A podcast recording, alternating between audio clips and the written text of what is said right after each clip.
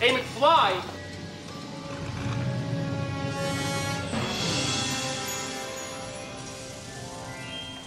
Всем привет! Это подкаст Музея кино «Эй, Макфлай» и я его ведущая Алиса Мамедова. Музей продолжает работать онлайн, и подкасты теперь будут выходить чаще. А, Еще в музее есть киноклуб, СОУП, в нем я читаю лекции про сериалы, и этот выпуск подкаста посвящен сериалу «Рассказ служанки». Американский телесериал, который вышел на канале Hulu. Эта платформа не такая известная, как HBO или Netflix, но на ней, помимо рассказа служанки, а, выходил как минимум еще довольно известный мини-сериал 11.22.63 по книжке Стивена Кинга про парня, который отправляется в прошлое, чтобы узнать, кто же убил Джона Кеннеди. Главного героя играет Джеймс Франко, кстати. По поводу рассказа служанки, э, сериал поставлен по книжке Маргарет Этвуд, и первый сезон с небольшими отступлениями повторяет ее сюжет. Заканчивается он на том же моменте, что и книга. То есть события второго и третьего сезонов — это заслуга сценаристов, продолживших идеи автора и попытавшихся ответить на те вопросы, которые в книге остались нераскрытыми. Маргарет Этвуд опубликовала свой роман в 1985 году. Сначала я хотела назвать его «Offred» по имени главной героини. Героиня книги, от лица которой ведется повествование, когда-то имела собственное имя – Джун, но теперь ее зовут Offred, то есть принадлежащая Фреду. Так же, как других служанок зовут Ofglen или Ofwarren. Префикс of – это как суффикс son, который встречается в британских фамилиях, например, Уильямсон – у нас в, э, в переводе и в книжке, и в озвучках сериала она Фредова, опять же, принадлежащая Фреду. Отчасти итоговое название книжки, рассказ служанки, э, отсылает к Джеффри Чосеру, который написал кентерберийские рассказы.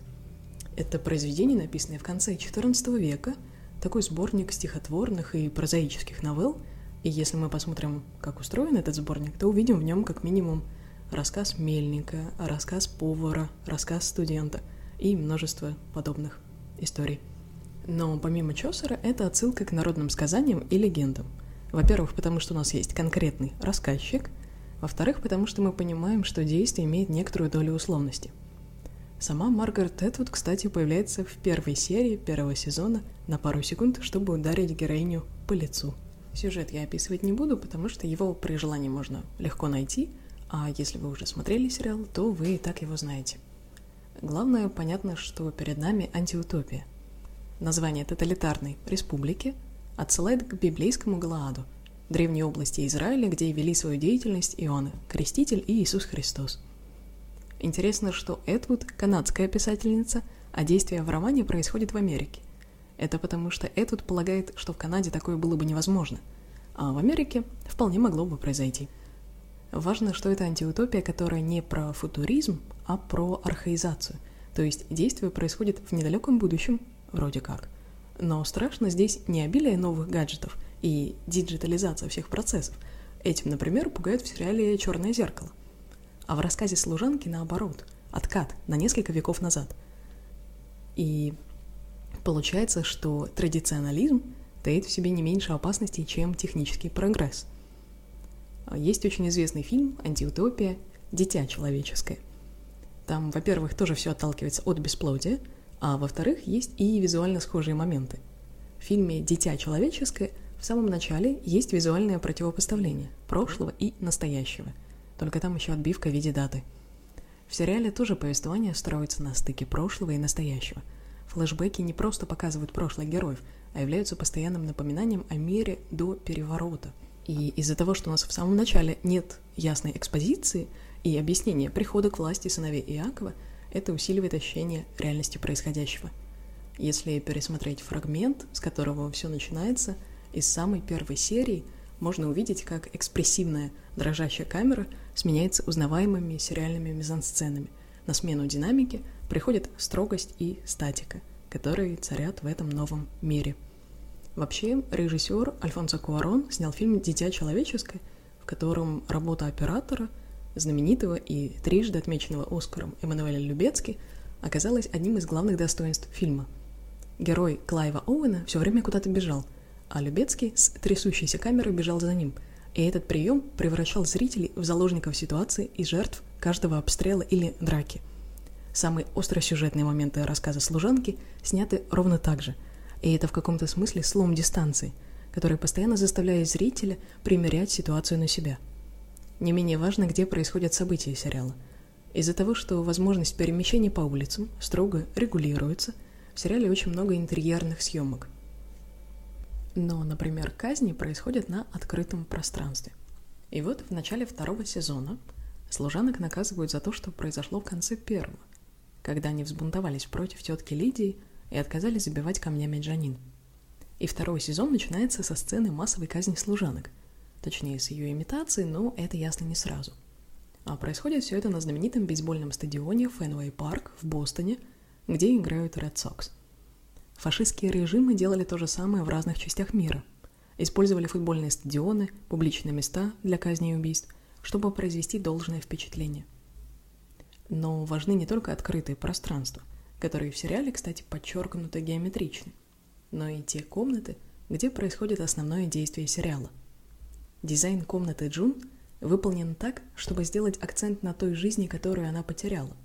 Мы знаем, что раньше она была редактором, и в ее комнате есть лампа, письменный стол, но нет ни бумаги, ни письменных принадлежностей, потому что в Галааде запрещено читать и писать. То есть комната Джун отражает жизнь, которой у нее больше нет. Поэтому стол — это просто след, пережиток, напоминание о том, как все изменилось. Вообще сериал — это не первая экранизация книжки. В 1989 году вышел фильм известного немецкого режиссера Фолькера Шлендорфа по сценарию Гарольда Пинтера, но его нельзя назвать полноценной экранизацией. Утрачено много важных деталей, не прописаны мотивы персонажей, исчезли белые копоры служанок. К тому же там и сюжет, и характеры переиначены, а атмосфера скорее напоминает футуристические боевики 80-х, вошедшие в моду после «Терминатора». Кроме этого фильма существуют радиопостановки, аудиокнига, начитанная актрисой Клэр Дэнс – а, балет и моноспектакль. Но на экране роман Эдвуд ждал адекватного воплощения уже давно. В сериале по сравнению с книгой ничего принципиально важного не изменено, во всяком случае в первом сезоне. И не покидавшее во время чтения книги ощущение загнанности и безвыходности, на мой взгляд, не только сохранено, но даже усилено. Над тремя эпизодами первого сезона, как режиссер, работала Рит Марана, она более известна как оператор независимого кино. На ее счету «Замерзшая река» с Мелиссой Лео э, и также фильм «Убей своих любимых» с Дэниелом, с Дэниелом Рэдклиффом. И еще она снимала сериалы «Винил» и «В поиске» для HBO. И то, что в режиссерском кресле сидел оператор, конечно, чувствуется. Визуальная составляющая становится важнее, чем когда-либо. И прямую речь из книги заменяет не только закадровый голос – ну и сверхкрупные планы. Потом они, правда, стали с ними перебарщивать, но это отдельная тема для разговора. А еще несколько серий первого сезона снимала Флория Сигизмонди. Она канадский режиссер, клипмейкер, работала и с Дэвидом Боуи, и с группой Сингур Рос, и с Бьорк. И это чувствуется в плане работы с монтажом. Мне, например, из шестой серии первого сезона запомнилась особенно одна сцена — когда Джун приходит, когда Джун приходится поцеловать Фреда. А, они оба находятся в его кабинете, и потом она идет э, в ванную и чистит зубы. И там есть монтажная склейка, мы видим, как она чистит зубы довольно агрессивно, как бы пытаясь отмыться от того, что произошло. И потом слив в раковине рифмуется со зрачком Джанин. То есть это и такой красивый переход, и в то же время монтаж по форме. А, Еще интересно, что сцена в кабинете Фреда — в этом эпизоде начинается со съемки в легком расфокусе, дрожащей камеры, будто кто-то наблюдает. Так из нас, из зрителей, делают в буквальном смысле подглядывающих людей. Но, само собой, как бы ни были хороши режиссеры, сценаристы, монтажеры, сериал бы явно не сложился без главной актрисы, без Элизабет Мосс. Вряд ли на роль Джун подходит кто-то больше, чем она — она уже боролась с гендерными предрассудками в великом сериале «Безумцы» и с детской травмой в сериале «Вершина озера». А в «Служанке» она вновь вынуждена публично сохранять спокойное лицо, но уже позже, когда она одна, на нем можно увидеть и отчаяние, и ужас, или иногда даже веру в себя. Став служанкой, Джун оказывается не только рабыней-инкубатором, но и пленницей кадров. Мы видим, что пространство, которое ей подвластно и доступно, все-таки сведено к минимуму. Это несколько комнат, две дороги в магазин, короткая и длинная, куда можно ходить только в сопровождении другой служанки.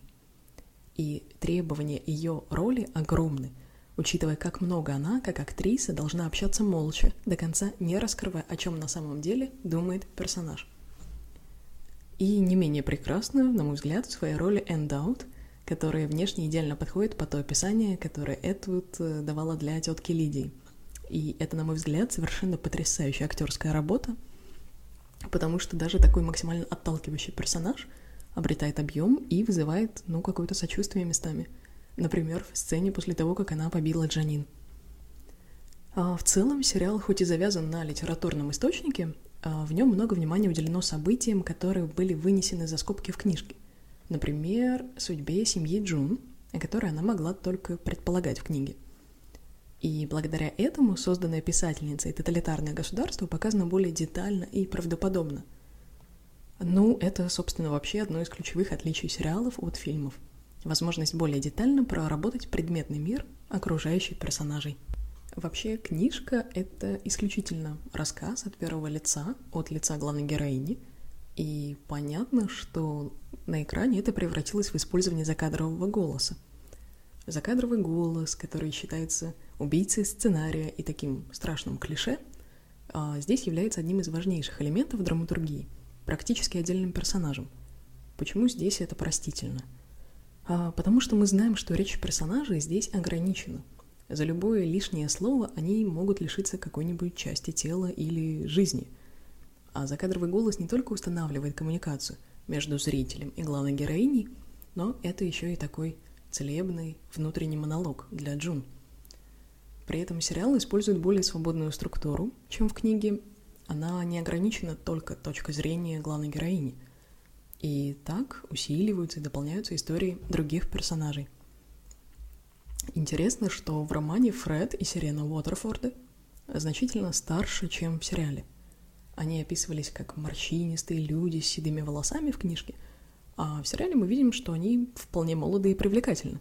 Это сделано в том числе и для того, чтобы обострить женское соперничество между Сиреной и Джун – а, Причем и в переведенной книжке, которую я читала, и в озвучке сериала а, Сирену называют Яснорадой, что звучит все-таки довольно странно, мягко говоря. Это дословный перевод. То есть понятно в целом, откуда это взялось, это дословный перевод, потому что имя Сирен от латинского сиренус э, ясный, безмятежный, а джой — это радость. И получается ясная радость. Но это, по-моему, все равно сомнительный перевод — и еще по поводу имени центральных персонажей, которого мы сначала видим как водителя, Ник в книге фигурировал без фамилии. Авторы сериала решили это исправить и назвали его Блейн. Ник Блейн. И я вспомнила из-за этого о Рике Блейне, герое ленты «Касабланка». Там герой Хамфри Богарта помогал пленникам Касабланки покинуть город. То же самое пытается провернуть и Ник в Галааде – Эдвуд обычно говорит в разных интервью, что ее произведение не феминистское. И тут опять же интересная вилка. Угнетение в сериале происходит не только со стороны мужчин, ведь жены командоров сами постоянно совершают насилие над служанками. Вообще тема угнетения женщин женщинами очень важна для сериала. Складывается ощущение, что мужские персонажи имеют довольно мало значения, несмотря на патриархат. еще одна интересная черта — рассказа служанки — это тот факт, что авторитаризм в произведении не имеет конкретного лица. Нет одного человека, которому принадлежит власть. И кажется, что пуританское движение возникло органически. Его лидер, во всяком случае один единственный, никогда не упоминается. При этом мы видим, что каждый из персонажей в той или иной степени несчастен, и каждого из них жаль, даже тех, кому сочувствовать довольно проблематично – потому что, как и при любом крупном перевороте, победителей здесь нет, только проигравшие. Хотя, конечно, рассказ «Служанки» — это сериал не только о правах женщин, он про людей вообще, про природу власти, причем как власти государства над человеком, так и власти человека над человеком, про страдания, преодоление, про то, на что может пойти женщина ради ребенка и во что может превратиться мужчина, получивший над другим человеком абсолютный контроль.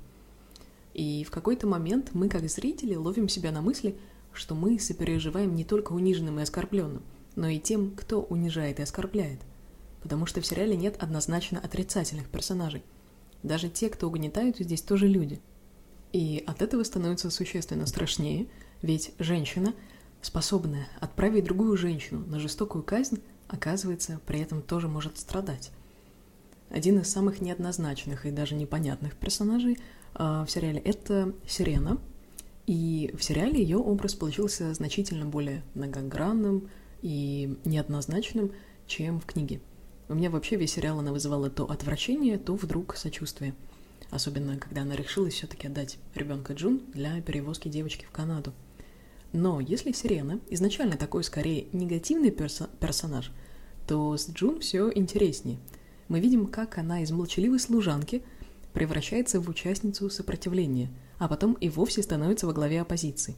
Но нам показывают, что это очень влияет на ее характер, на ее поведение. Она слишком много времени провела в Гладе и явно ожесточилась. И весь третий сезон идет такое нагнетание. Все тянется, тянется, довольно мало динамики – повествование закручивается, как и нервы зрителей, а потом в последней серии все взрывается. Но, пожалуй, самой важной сценой, показывающей перемены в Джун, а, в третьем сезоне становится та, где она находит жену командора Уоррена, наглотавшуюся таблеток. И, несмотря на возможность ее спасти, позволяет ей умереть. Понятно, она боится, что жена командора случайно расскажет о побеге и все разрушит – но по сути она способствует смерти другого человека. Подобная сцена была в отличном сериале Breaking Bad или «Во все тяжкие», и там она совершенно четко дала понять, что герой может превратиться в чудовище. А в финальной серии рассказа служанки нам вообще показывают, насколько вся эта ситуация в Галаде вывела Джун из адекватного состояния. В этом смысле некоторую затянутость третьего сезона можно оправдать таким нагнетанием. Вообще, я все говорю про антиутопию, про будущее. Но почему мы, собственно, решили, что это будущее? В фильме «Дитя человеческое» был титр со временем. В сериале «Годы», который тоже антиутопия, причем хорошая, обратите на него внимание, так вот в нем тоже оговаривается время. А здесь же мы думаем, что это будущее просто потому, что оно несколько гротескно, и нам приятно думать, что сейчас такого нет – между тем, создатели хотели, чтобы события в сериале происходили в 2017 году, то есть в период съемок первого сезона. И чтобы зрители понимали это. Ведь если мы вспомним а, какой-то предметный мир вокруг персонажей, то это все атрибуты современности. И осознание факта, что такое может произойти в современности, действительно внушает ужас. Интересно, что несмотря на то, что историю нам рассказывает Джун, мы все равно наблюдаем за ней со стороны. От этого, пожалуй, менее страшно. За счет работы камеры мы часто соучастники событий, но мы не видим глазами Джун. Мы почти не видим тот индивидуальный ужас, который ей приходится переживать ежедневно. Возможно, в этом плане сериалу не хватает немного субъективности и эмоциональности в видеоряде, который по эффективности и по эффектности – а, запросто переплюнул бы такой повествовательный костыль, как «Голос за кадром». Но в третьем сезоне была совершенно потрясающая сцена, когда служанка, с которой Джун ходила в магазин, а, срывается и начинает угрожать тетке Лидии и э, охране, которая в магазине находится, э, пистолетом. И там, во-первых, замечательная круговая съемка — мы видим то глазами служанки, то глазами тех, кто под прицелом. И это чуть ли не первое появление субъективной камеры в сериале. Э, конкретно, в смысле, в этом сериале. И еще в первом сезоне была жестокая сцена, где служанки забивают насильника, э, точнее, мужчину, которого нам представили как насильника, а звучащая без особого повода песня «Don't you forget about me», э, она очень способствовала такому эмоциональному накалу это вообще, мне кажется, вполне момент из триллера самой первой серии, и мы не знаем, виновен ли действительно этот мужчина в том, в чем его обвиняют. И мы все-таки надеемся, что они не будут сейчас забивать его до смерти. А, но происходит все иначе. И не знаю, сознательно это было или нет, но у меня эта сцена вызвала ассоциации с перформансом Марины Абрамович. Был у нее довольно известный перформанс «Ритм ноль», в чем была суть эксперимента. А, всю ответственность за происходящее Абрамович брала на себя, но она выбрала пассивную роль, а люди вокруг нее э, являлись воздействующей на нее силой. И было несколько предметов на столе, там карандаши, спички, ножницы, свечи, нож, оливковое масло. То есть были и предметы, которые потенциально могут э, что-то приятное сделать человеку, но и предметы, которые могут э, ранить его или доставить дискомфорт. И в первые минуты сначала перформанса люди как-то очень скованно себя вели, были растеряны, Э, их поведение было скромным и осторожным, но постепенно они стали более активными, стали включаться в предложенную им игру, даже стали там срезать с нее одежду. И, и в какой-то момент, по словам самой Абрамович, она даже почувствовала опасность. Э, после того, причем интересно, что после того, как перформанс закончился, и она превратилась из предмета условного в человека, в человека, который смотрит, двигается и общается с другими людьми. Все, кто с ней взаимодействовал агрессивно, а, старались тут же отойти или ну, не встречаться с ней взглядом, потому что им было максимально неловко. И им не хотелось нести ответственность за те действия, которые они с ней совершали.